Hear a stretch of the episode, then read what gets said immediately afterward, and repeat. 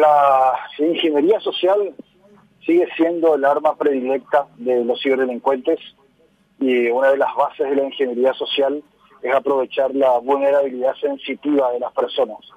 Qué mejor eh, estado sensible que el de la vacunación, ¿no?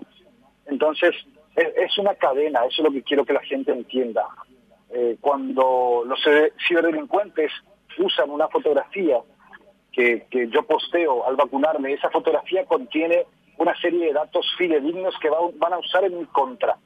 Ahí no está a lo mejor mi número de cédula, pero está mi nombre, porque yo lo estoy publicando, y en la base de datos del Ministerio de Salud en vacunate.gov.py, si yo busco por mi nombre voy a encontrar mi número de cédula.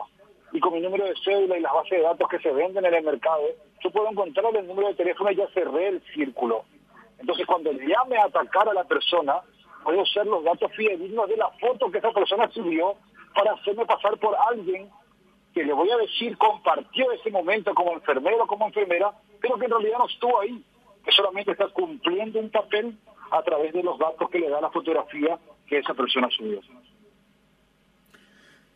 Ingeniero, ¿y cómo se consuma la estafa y en qué consiste la estafa? ¿Apropiación de identidad, eh, extorsión? ¿Por, ¿Por dónde va la operatoria? ¿A dónde apunta? Sí, esto es un delito extorsivo, netamente, para conseguir dinero a través de pedir rescate por la cuenta o escribir a los contactos de la cuenta para eh, hacerse pasar su plantación de identidad, otro delito por esa persona y decirle que necesita dinero por H o B motivo. Entonces, de algún modo u otro va a obtener dinero. Y es un robo hormiga, pero que con la cantidad funciona, ¿no?